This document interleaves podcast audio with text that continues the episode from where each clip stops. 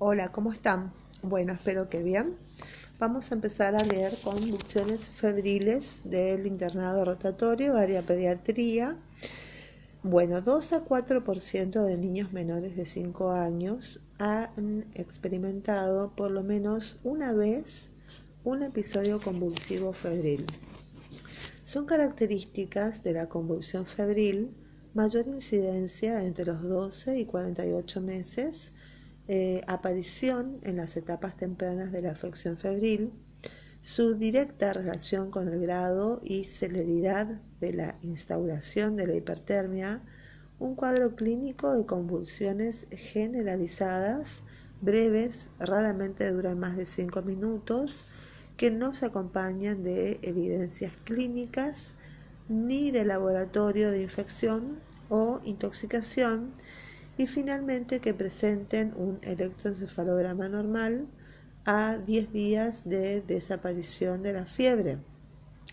Con relación al pronóstico podemos afirmar que es bueno, dado que ni la tasa de recurrencia de las convulsiones, mayor cuanto más pequeño es el paciente al presentar el primer episodio, ni el riesgo de epilepsia, que es de 1 a 3% de los niños pueden llegar a presentar un cuadro de este tipo, permiten aventurar lesiones seculares importantes.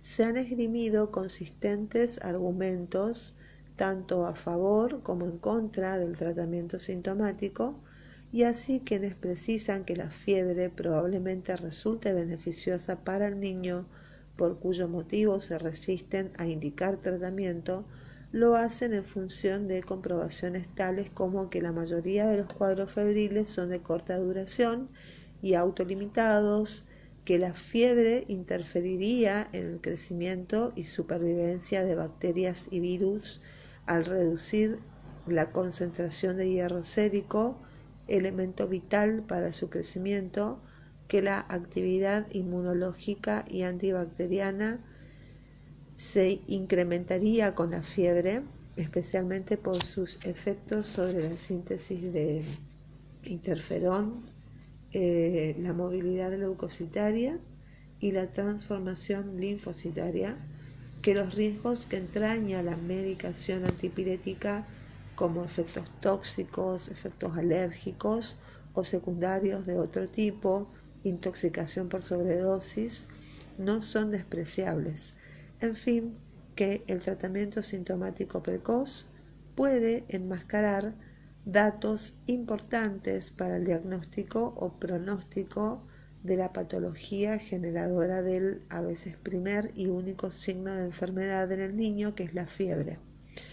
Los efectos indeseables sobre el metabolismo, el aparato cardiovascular y respiratorio la posibilidad de generar convulsiones, el alto índice de incomodidad, las alteraciones en el desarrollo, especialmente de lactantes nacidos de madres con cuadros febriles durante la gestación, la facilitación del examen del paciente febril y el hecho que desde el punto de vista clínico no se haya podido demostrar influencia favorable de la fiebre sobre la evolución de las afecciones virales son a su vez argumentos a favor de que el estado febril no sería fisiológico, más bien perjudicial y por lo tanto pasible de tratamiento.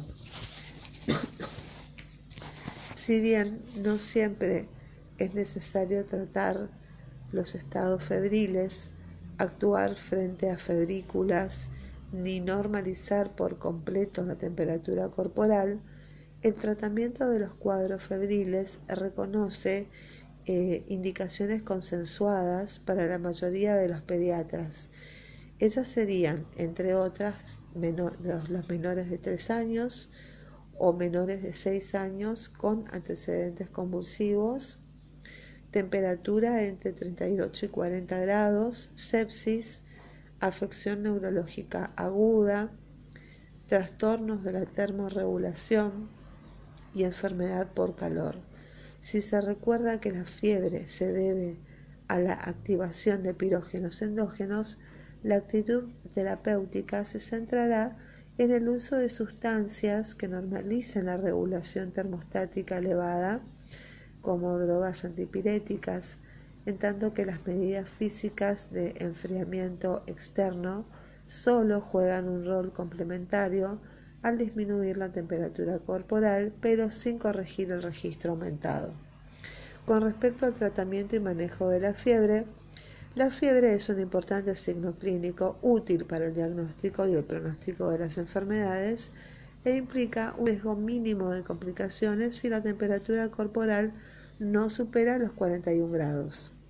Existe un continuo debate de si es eh, conveniente o no reducir la fiebre que acompaña a los procesos infecciosos.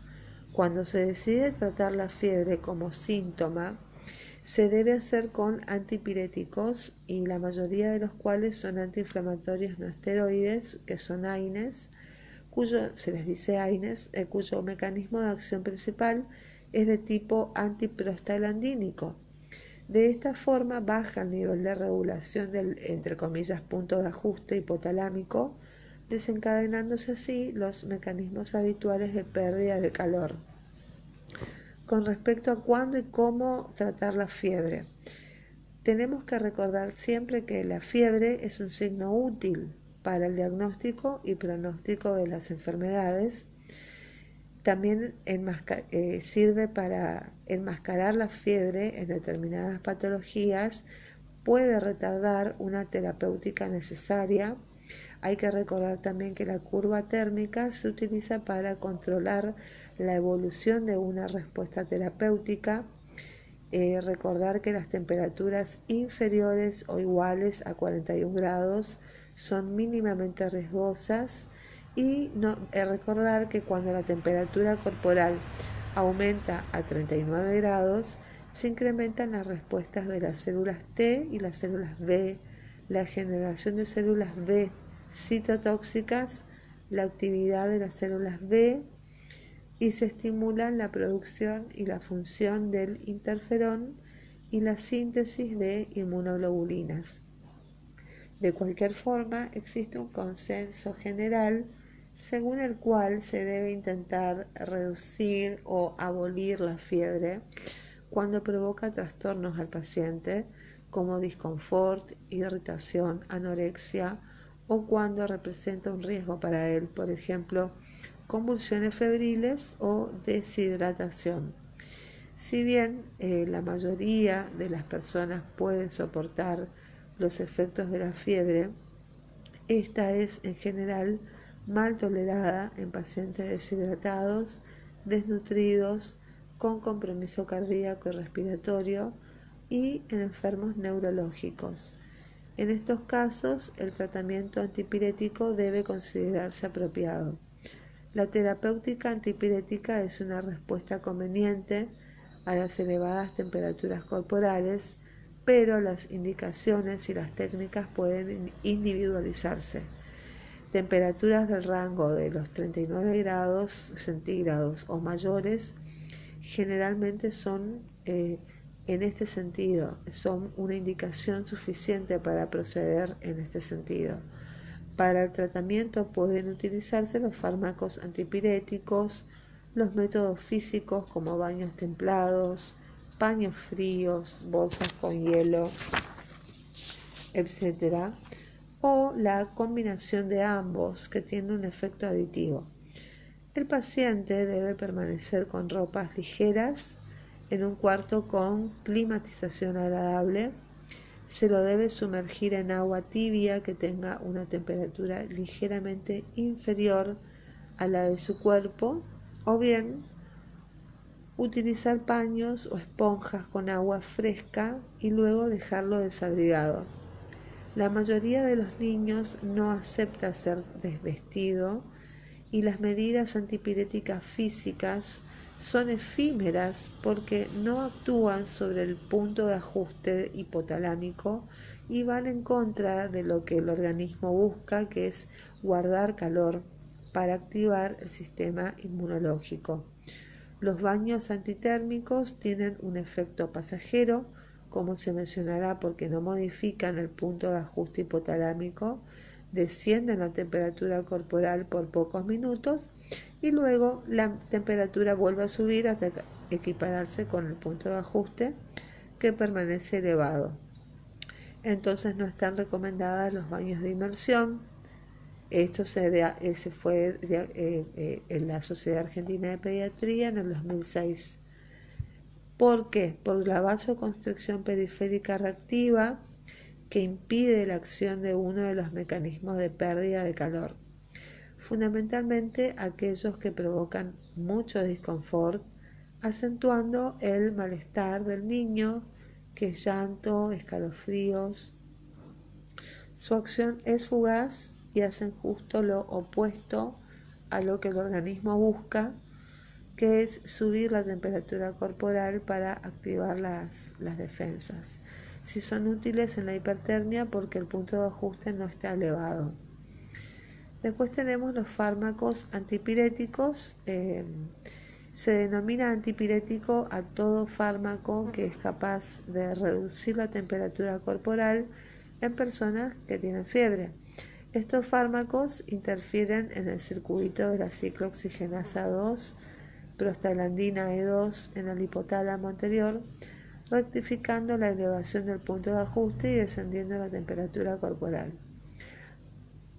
Los fármacos antipiréticos se ubican dentro de un gran grupo de agentes analgésicos, antipiréticos y antiinflamatorios, destacándose las pirazolonas, que son la dipirona, los derivados del paraminofenol, que es el paracetamol, y los derivados del ácido propiónico, que es el ibuprofeno. Se acepta que todos estos fármacos tienen en común un mecanismo de acción similar y el mismo considera a las prostaglandinas como los principales responsables en el proceso de la etiopatogenia de la fiebre y por lo tanto estos fármacos al inhibir la síntesis de prostaglandinas por bloqueo de la ciclooxigenasa producen un descenso de la fiebre. Muy bien, esto es todo por ahora. En el próximo episodio seguiremos hablando de convulsiones febriles. Que tengan un excelente día, pasen la linda, sean felices. Bye bye.